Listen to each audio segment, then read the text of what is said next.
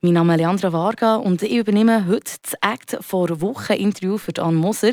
Heute bei mir Lisa Oribasi. Guten Tag, liebe Lisa. Guten Tag. Lisa Oribasi, Singer-Songwriterin, Multi-Instrumentalistin und 28 aus Freiburg. Jetzt geht es vielleicht auch, wie geht es dir? Es geht mir gut. Es geht mir gut und ich bin natürlich ein bisschen nervös, dass jetzt die EP rauskommt und so ein bisschen mega viel zu tun und so. Ähm, aber es geht mir mega gut, weil ich weiß, es ist jetzt Zeit, dass die EP rauskommt und alles ist im richtigen Zeitrahmen passiert. So. Du hast es gesagt, liebe Lisa, es geht um die EP, die ist rausgekommen, Red Earth. Jetzt vielleicht auch gleich, wie lange hast du jetzt da dran gehabt, bis die ist rausgekommen? ähm, also ich kann es fast nicht so in, in der Zeit einrahmen, weil ich natürlich schon mega lang, einfach seit ich eigentlich Musik mache, arbeite ich auf das. Also jede kleinste, jede Minute, wo ich in irgendein Instrument habe, da oder in Gesang kommt irgendwie zusammen. Oder darum ist es ein bisschen schwierig zu sagen, ey, kann ich seit 8 mache ich wirklich aktiv Musik. Ähm, an dieser EP habe ich aber wirklich sechs Jahre am Stück geschafft. Ähm, es ist sehr lang gegangen, weil einfach ich habe gleichzeitig gelernt produzieren. Und dann habe ich die Songs einfach vorproduzieren, immer weiter gemacht, aber ich nehme auch Geräusche immer wieder im Alltag auf, wenn ich dann in Song reinnehme und es ist dann einfach ein ganzes Putzle, was passiert. Und es braucht dann mega lang, bis ich sage, so, ich habe jetzt alles gemacht, was ich möglicherweise machen kann an diesem Song. Und jetzt bin ich fertig. Und dann sind wir dann mit dem ins Studio und haben es noch zusammen fertig gemacht mit dem Tom Oehler eben in Zürich. Und das ist jetzt die erste EP. Die zweite EP die wird wahrscheinlich nur hauptsächlich von mir produziert sein. Und das ist das Neue, das jetzt einkommt. Aber für das habe ich auch eben es müssen studieren in London und irgendwann habe ich dann so ein gewusst, ja, ich habe etwas. Aber es hat lange gebraucht. du kannst definitiv etwas, und dass du viel machst, wissen wir auch, weil du bist ja auch als Multi-Instrumentalistin bekannt. Jetzt oft vielleicht die Frage da, was spielst du aus? ähm, es ist noch schwierig, wenn man ein Studio macht, also so zusammenzufassen. Aber ähm, Gitarre, also Seiteninstrument, spiele ich eigentlich fast die meisten, weil du kannst mir irgendein Instrument geben und ich verweile mich ein und dann kann ich es dann schon. Also so, irgendwann hast du so ein bisschen das Gehör und ich glaube, sobald du die Sprache von der Musik redest, kannst du eigentlich, ich spiele auch immer wieder Piano, zum Beispiel meine, meine Eltern haben so einen Flügel ähm, daheim und ich bin glaube die einzige, die darauf spielt und dann ist immer so, ja, dann spiele ich entweder Klavier, Flügel, alle so Seiteninstrumente. Ähm, daheim haben wir auch noch einen Bass, wo ich Bass tue ich selber auch einspielen, aber ich habe auch so ein Klavier, so ein MIDI-Keyboard, sagt man dem. Und dann kannst du so wie jeden Sound drauf tun. Und dann kannst du mit dem Klavier, ist es eigentlich, also durch die Tastatur, kannst du dann den Sound vom Bass nehmen, den Sound von irgendeinem Sinti, den Sound von irgendeinem Sample, das ich auf und pitche, wo ich dann so in das reinnehme. Und schlussendlich äh, ist die Stimme sicher mein Hauptinstrument. Aber äh, ich habe mir zum Beispiel ein neues Instrument bestellt, das ich jetzt holen kann. Das ist so eine Mundharfe. Also so eine so das ist äh, ein mega meditatives Instrument, aber es klingt einfach mega geil. Und ich spiele auch ah, Kalimba, Tantrum, Hanginstrument. Ähm, aber mir kannst einfach ein Instrument geben. Und es ist mega viel, ja. Ich kann mich, ich kann mich verweilen. So. Jetzt gibt es aber vielleicht, aber du hast eine Bandbreite von Sachen, die du wirklich spielen kannst. Gibt es aber so Momente, wo du vielleicht ein anderes Instrument zur Hand nimmst oder sind sie eben vielleicht technische Gründe oder eben auch emotionale, wieso du dich für beispielsweise Hang interessierst oder nimmst?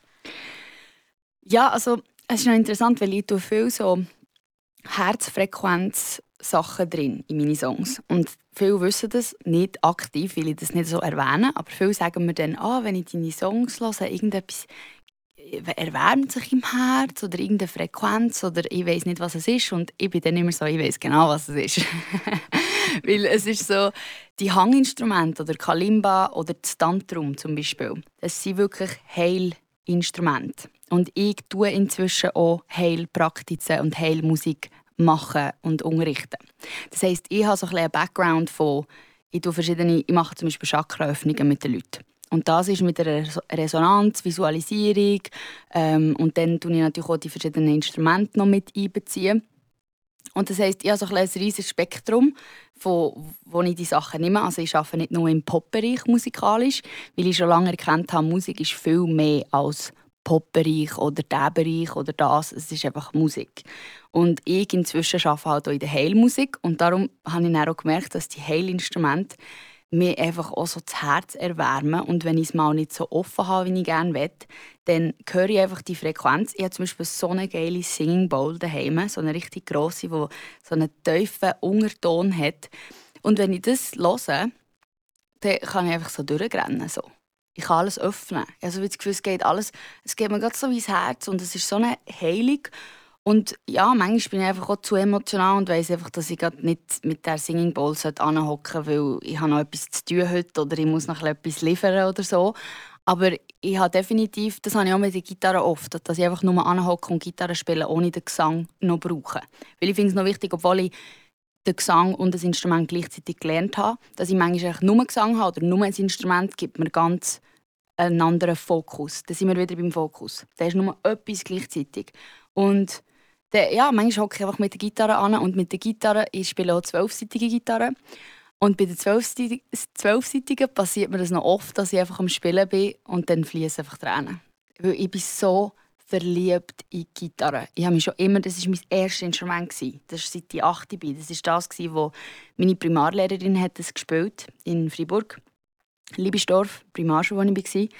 Und sie hat die Gitarre äh, mit den Nylon-Seiten, also ja, akustische Gitarre, hat sie das vorgespielt und ich habe das gehört und ich einfach gerade gerannt. Aus, aus kleines Kind, also eben achtjährig. Und dann bin ich heim und habe Mami gesagt, ich muss eine Gitarre haben. Und dann sind wir am gleichen Tag eine Gitarre gekauft. Und so hat eigentlich alles angefangen. Die also, Liebesgeschichte zwischen der Gitarre und dir. Ja, das ist schon so ein bisschen das, ja. Und ich habe auch immer eine dabei. Ich kann nicht ohne eine reisen. Ich habe jetzt auch Ukulele inzwischen, weil bei der Fluggesellschaft ist es mega mühsam, jetzt eine Gitarre mitzunehmen, weil sie immer wollen, dass du normalen Sitz zahlst. Das ist nochmal eine andere Geschichte. Und darum habe ich mir eine Ukulele zugetan, dass sie einfach nichts mehr sagen können. also das, die Ukulele kommt dann neben die Sitz, oder? Ja, die kommt einfach bei mir auf den Sitz, genau. Also das ist nicht, da, bei der Ukulele kannst du mir nicht das Argument geben, dass die einen anderen Sitz braucht. So. Nein, definitiv nicht. Definitiv nicht. Das geht nicht. die ist genug klein oder es bildlich formen. ja. Kann man dem Fall sagen, dass die Gitarre oder ist es mittlerweile die Ukulele, welches ist dein Lieblingsinstrument? Gitarre. Das kommt ziemlich klar her. Ja. ja. Oder der Gesang, wäre ich fände ich auch schwierig, mich zwischen Gesang oder Gitarre entscheiden. Wenn ich nur eins machen könnte, weil Gesang ist auch das, was ich unterrichte. Ähm, unterdessen, ähm, ja, und darum ist es ein bisschen das finde ich halt schon spannend, Gesang unterrichten, weil es ist so, du siehst es nicht. Du musst den Leuten Visualisierungen geben, du musst reinfühlen, du musst energetische Blockaden lösen, dass der Ton rauskommt. Das ist so, ich kann dir nicht bei der Gitarre sagen, ja, zweiter Bund, dritte Seite drücken und dann hast du es. Also es ist so, ja, darüber hinaus. Aber es ist noch schwierig, welches mein Lieblingsinstrument ist, aber ich würde sagen, das, was alles initiiert hat, ist Gitarre. Du hast es eben gesagt, du tust du machst extrem viel. Aber nebst dem, dass du schon extrem viel Instrumente spielst, ähm, du ja auch noch unterrichten, aber auch nicht nur das. Äh, du tust auch viel für andere schreiben, Marius Bear, Pegasus. Und ähm, hast du es vielleicht schon mal ein bisschen bereut, dass ein Song nicht für dich behalten hast? Hm. Also ich habe immer noch das Gefühl, dass die besten Songs behalten für mich. Das ist einfach auch, weil die Songs, die wirklich so von meiner Seele kommen, die sind meistens für mich geschrieben und für mein inneres Kind und von meinem inneren Kind auch geschrieben worden. Also es ist so, ähm, ich habe aber die Kollaborationen, die ich auch gemacht habe, zum Beispiel sei es mit dem Noah Vera gut für den Victoria Line Song, da ist zum Beispiel, ähm, ich habe mega viele Kinder, die mich anschauen. Ich muss probieren, nicht, nicht an die Scheibe zu schauen. aber ja, ähm, nein, also zum Beispiel die Kollaboration mit dem Noah wäre gut. Die ist, ähm, wir haben wirklich gewusst, wir machen diesen Song für Pegasus. Und dann war schon wie klar, gewesen, es ist so ein, ein, ein gewisses Schema geben oder etwas, halt eine Struktur geben, die ich bei mir zum Beispiel oft probiere nicht zu haben, dass der Song sich entfalten kann, wie er will. Ähm, aber dass wir das natürlich schon gewusst haben, ähm, ja, hat, hat natürlich gemacht, dass ich ihn ganz anders geschrieben habe und dann noch ich kann oft so für jemanden schreiben im Sinne von, was er braucht vom Musikalischen aus, ohne dass ich es mit mir oder mit Ego verbinde. Aber ich muss ehrlich gesagt sagen, dass ich auch nicht so eine Songwriting-Fabrik bin. Weil die Magie des Songschreiben behalte ich sehr für mich. Und in letzter Zeit auch noch viel mehr, weil ich halt so viele verschiedene Sachen mache, dass ich auch nicht wirklich Zeit habe, noch Vollzeit als Songwriter zu arbeiten. Ähm, das wollte ich eine Zeit lang, wollen, aber dann habe ich gemerkt, nein, die Magie der Songs die ich behalten, wie sie geschrieben werden. Und wenn ich jetzt jeden Tag einen Song schreiben für jemand anderes, nein, dann würde ich es verlieren, die Verbindung. Und, ähm, aber es hat sich wirklich schon ergeben, wie Victoria Line, wo wirklich 2020 der grösste Schweizer Song war. Ähm, das ist schon natürlich krass, wenn du das so siehst, ja wow, da habe ich, da habe ich geschrieben und das ist so, der läuft jetzt einfach überall. Also es ist schon ein spezielles Gefühl, das schon. Aber jetzt zum Beispiel bei dem ist es, hat es so müssen sein, dass ich den nicht interpretiere. Weil ich bin jetzt da meine erste EP am promoten. Wenn ich den Song mit Pegasus herausgegeben hätte, wäre ich immer mit Pegasus assoziiert worden. Und ehrlich gesagt, das hätte ich nicht wollen. Jetzt, eben, du bist ja auch Freiburgerin, 28. Was könnte man sagen? Du bist ja von hier. Hast du auch noch einen weiteren Bezug zu Freiburg? Ähm, ich habe natürlich meine Primarschule und meine Sekundarschule und mein Gymnasium in Freiburg gemacht. Darum ist es eigentlich sehr viel, also sehr viele Jahre hier verbracht. Ähm, bevor ich dann auf London bezögelt, bin ich eigentlich immer in Freiburg gsi. Äh, bin noch in Belgien gsi, noch zehn Jahre noch vorher. Aber ähm, ich war immer ein bisschen Chamäleon, aber es ist definitiv so, dass Freiburg nach wie vor der Ort ist, wo ich am längsten Zeit verbracht habe in meinem Leben. Und das wird wahrscheinlich auch lange so bleiben, weil ich nicht oft so lange am Ort bin. wie sieht es mit London aus? Äh, wohnst du dort und wie beschreibst du deine Heimat, wenn dich jemand in London danach fragt? Oh, ähm, also ich wohne nicht mehr in London, seit der Pandemie nicht mehr. Ähm, ja, ich musste mit der Pandemie einfach heimkommen und ja, dann war das eine ganz andere Geschichte. Äh, als ich aber noch in London war, und mir natürlich die Leute haben gefragt, ja, bist denn du von, von der Schweiz? Also, sie haben das oft nicht gefragt, weil ich sehe glaube nicht so mega schweizerisch aus, wenn du mich so würdest einschätzen von wo ich bin. Ähm, das, was ich aber immer davon erzähle, sind die magischen Berge, die wir haben ich sage immer, es, es hat einen Grund, wieso ich hier geboren bin, mit diesen magischen Bergen. Und darum muss ich einfach auch oft die Berge und muss das sehen und wahrnehmen.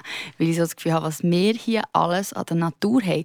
Und wir haben vor allem die Natur, wo, weil ich bin auch schon in Indien und so, dort bist du nicht gleichwohl in der Natur wenn du bei einem Wasserfall bist, so, ja, es könnte so ein Tiger vorbeikommen, mit mir trinken oder es könnte äh, irgendeine Schlange noch. Also ich habe auch Zeug gesehen dort. Also es ist wirklich ein anderes Leben. Und wenn man in der Natur ist, in der Schweiz und die Berge anschaut und dann weißt du, du wirst nicht gefressen von irgendetwas oder es ist nicht so eine, ja, kannst nicht gleich meditieren am Berg oben, wenn du einfach weißt, es kommt irgendetwas, oder?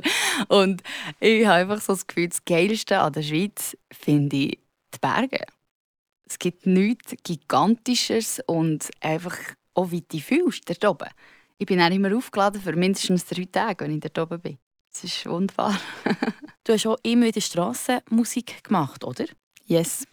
Wie oder inwiefern hat dich das eben auch nachhaltig verändert und was hat es für dich oder eben auch für die Zukunft jetzt für die Musik gelernt?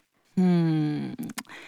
Strassenmusik ist etwas, das vor allem in der Pandemie wieder aufgekommen weil ich habe wirklich eine Zeit lang vor allem von Strassenmusik gelebt ähm, ist aber ein Druck, der nicht sehr angenehm war, weil inzwischen, wenn ich Strassenmusik mache, zähle ich das Geld nicht. Also ich weiß nie, wie viel ich verdient habe, weil ich weiß, ich, also ich tue es einfach in einen, in einen Pot, wie sagt man, einfach in ein äh, Gefäß rein und dann irgendwann leere ich das schon aus und so, aber ich weiß, dass das, was ich verdient habe, tut so wie beeinflussen, wie ich mich fühle von der Erfahrung oder wie der Tag war. Und das will ich nicht mehr. Und darum eben, habe ich gewisse Sachen ändern, das vom Geld nicht mehr zählen. Und irgendwann ist es so wie aufgekommen, dass ich einfach eine viel bessere Musikerin bin, wenn ich Strassenmusik mache. Weil ich mache dann ganz freie Sachen. Zum Teil mache ich auch einfach Songs, die ich im Moment schreibe oder Leute, die mir gerade vorbeilaufen und irgendetwas kommt gerade, irgendeine Idee und ich weiß aber selber nicht genau, was ich mache. Und ich sehe einfach, wie ich mich kreativ so entfalte bei der Strassenmusik wie eigentlich sonst nichts. Weil sobald du an mein Konzert kommst, sobald du ein Ticket gekauft hast, dann bin ich eingeschränkt. Dann schulde ich dir eigentlich Songs auf Spotify, ich schulde dir Hits, ich schulde dir das, was du findest. Und wenn ich Strassenmusik mache, schulde ich einfach niemandem nichts und niemand schuldet mir etwas. Und das hast du sonst nie, diesen Austausch. Und es ist so, wenn, wenn du anhockst und dir einen Moment nimmst, ja zum Beispiel manchmal so Leute, die, die hören mich, haben keine Ahnung, wer ich bin. Und sie hocken dort an und hören mir zwei Stunden aus ihrem Tag zu. Und wer nimmt sich heute in dieser Gesellschaft so einfach zwei Stunden, um jemandem zuzuhören, den sie nicht mal kennen? Und sie kennen nicht mal die Songs, weil ich spiele auch nur meine Songs. Ich spiele kein Ed Sheeran auf der Straße. Also ich, bin einfach nicht, ich habe das nicht gewählt. Ich habe immer gewählt, dass ich meine Songs mache. Und es ist wirklich ähm, das kannst du aber nicht vergleichen mit so, was, was ich manchmal für Nachrichten bekomme nach der Straßenmusik. Es ist auf ganz einem anderen humanen Level, als wenn jemand mein Konzert kommt schauen oder so und dann bist du schnell mal auf dem Podest gestellt als Musiker. Und das ist das, was ich nicht geil finde. Weil bin der Meinung, wir sind alle gleich viel wert. Egal, ob ich jetzt da Musik mache oder was auch immer im Leben, es ist eigentlich völlig egal. Es ist alles eine Identität, die man sich gibt.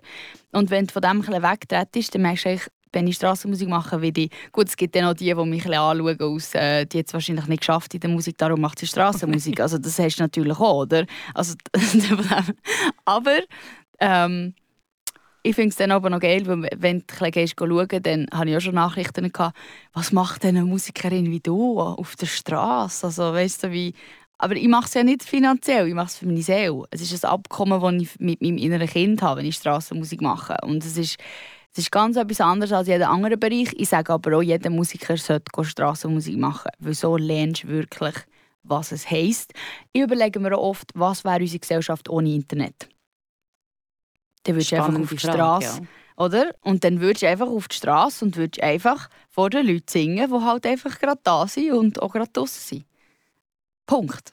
Es wird nicht darüber hinausgehen, es wird nicht das ganze Tamtam geben von Nummer und Followers und Likes und wir haben uns wirklich in etwas hineingestiegen, wo, wo so oder so nicht gut endet. Also wir müssen irgendetwas müssen wir daran ändern an unserem Gesellschaftsprinzip, weil man merkt einfach, wie, wie abhängig wo man dann noch von diesem Zeug ist, oder?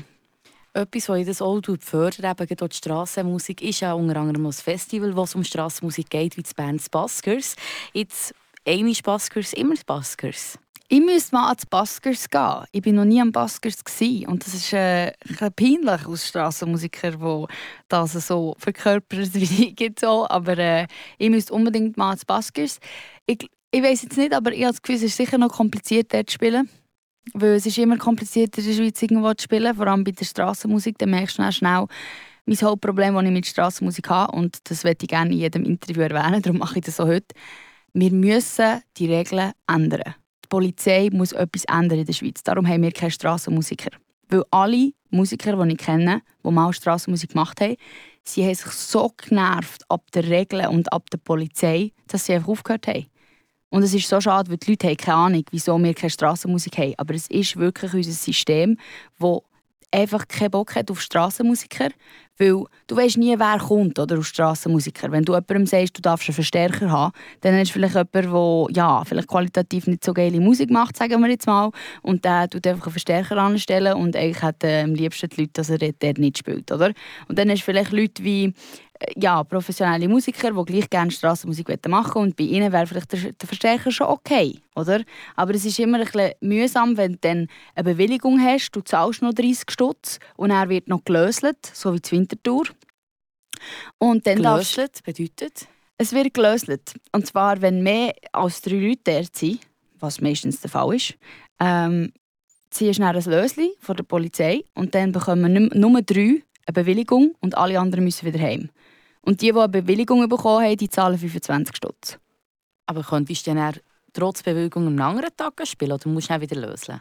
Nein, du musst jeden Tag lösen, wenn du spielen willst. Du musst jeden Tag lösen. Und darum mache ich es nicht mehr. Weil das, das Prinzip, dass du Strassenmusiker gegeneinander wendest, oder? Weil du stehst dann vor dem Polizeipodest und dann zieht einfach, dann weisst einfach, irgendjemand hat einfach ein Nein. Irgendjemand muss wieder heim. Und manchmal ist es nicht nur ein Mensch, sondern manchmal ist es wirklich immer wieder Menschen. Dann hast du immer wieder die, die, yes, die sind happy, sie haben das Löschen gezogen und die anderen, du tust so wie, Leute gegeneinander. Du tust so eine Negativität durch die Lösli drin.